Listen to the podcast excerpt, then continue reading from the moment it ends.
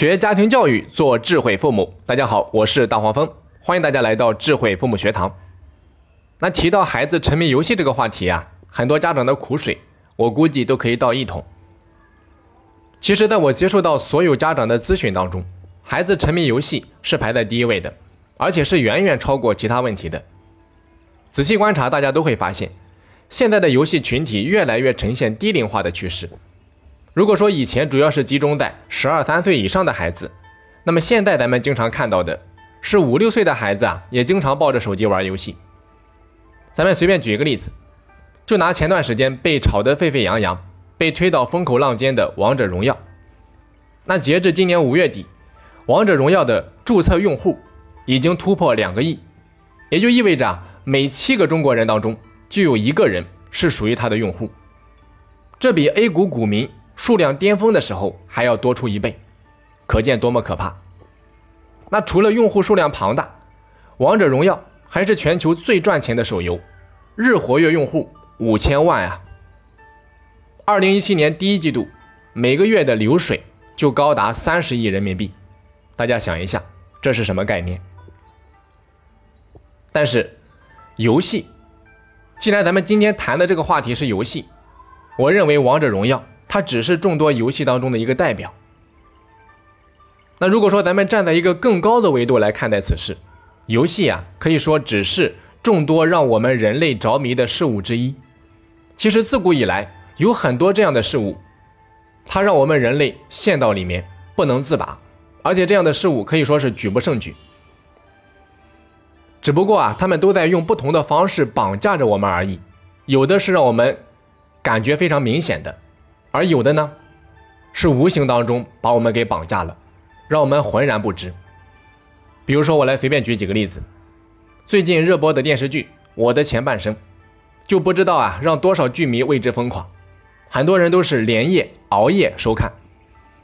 再比如，当下风靡的整形瘦身，还有曾经让众多人着魔的网络聊天，以及全民健身运动，现在非常流行的搓麻将。还有啊，让很多人无法自拔的烟酒毒等等。其实啊，每个时代真的都有很多容易让人们着迷的事物，稍有不慎就会让那些意志力薄弱、不能自控的人深陷其中。俗话说得好，“苍蝇不叮无缝的蛋”呀。那如果咱们举一个例子，假设说呢，你是一个全身布满鲜血、伤痕累累的人，当你行走在非洲大草原的时候。就算你没有引来猎狗，我估计那股浓浓的血腥味儿啊，也有可能把狮子、豹子等其他的食肉动物给吸引过来。所以，同样的道理，如果你的孩子意志力薄弱、自控力不足，就算这个时代没有手机游戏，也并不代表他不会沉迷于另外一样事物。当然啊，我这样讲的目的，并不是替那些让我们着迷的事物开脱。其实我们所有人都有义务为青少年的成长创造相对绿色的环境，只不过当大环境是我们一下子无法改变或者说扭转的时候，与其抱怨和指责，真的不如反观自我。咱们啊再次回到孩子沉迷游戏这件事情上来，虽然说很多孩子沉迷其中，但是依然还是有大多数的孩子并没有被游戏所控制，所以啊，咱们不妨来看一下。这两类孩子之间到底都有什么区别？在仔细分析和观察之后，你就会发现，那些沉迷游戏的孩子，他们的生活环境啊，往往都具备以下几种情况。咱们分别来看一下。第一种，父母平时忙工作，对他们疏于关注，除了吃喝拉撒给钱之外，对孩子感情世界的关注非常少，真的可以是少之又少。第二，平时对孩子娇生惯养。宠得无法无天，对孩子几乎没有什么约束，孩子就是家里的小皇帝。第三，父母对孩子严防死守，把孩子的业余时间排得满满的，致使孩子常年处在高高压的环境下，身心啊得不到放松。第四，留守儿童，孩子和老人生活在一起，几乎处在半放养的状态。第五，父母自身恶习很多，搞得家庭环境乌烟瘴气。第六，单亲家庭，孩子严重缺爱，内心非常孤独，而且有很多的心理问题不能够得到及时的疏导。那在以上环境下成长起来的孩子啊，他们往往就具备以下的特征。什么特征呢？你比如说，内心空虚无聊，没有什么目标和方向，整日无精打采，浑浑噩噩。再比如，情感压抑，内心很孤独，严重缺爱，这样的孩子也很多。再比如，学习和生活习惯特别差，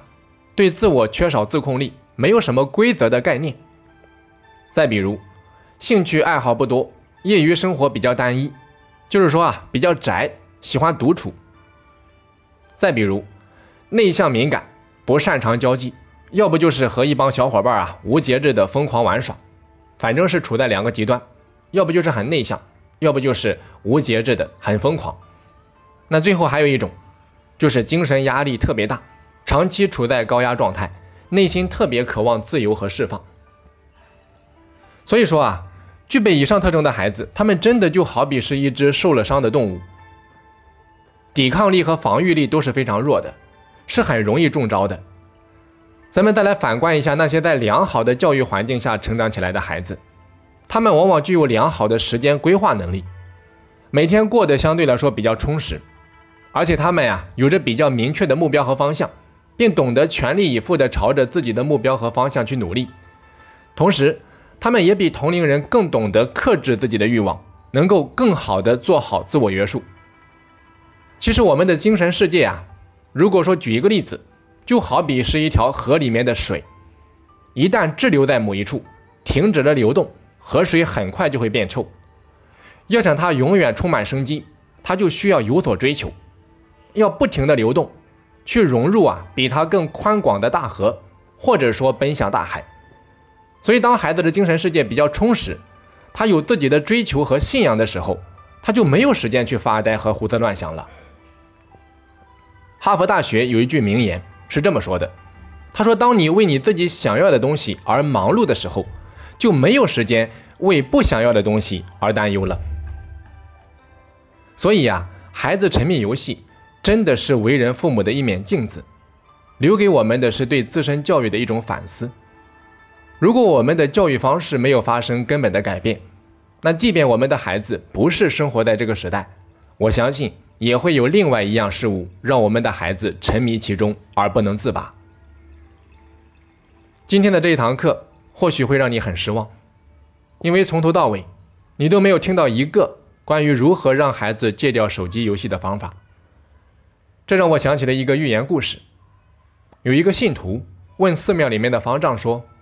他说，方丈大师，请问什么是佛？”方丈大师回答说。如果我知道什么是佛，就不用在这里修行了。所以说，作为父母，我们就好比是那个方丈，很多问题或许在你心里根本就没有答案，甚至你也非常迷茫。但是，只要你从此时此刻开始觉醒，一直行走在修行的这条道路上，我相信，你离答案一定会越来越近。好的，本堂课啊，我们就讲到这里。那如果你觉得我们的课程能够给到你一些帮助，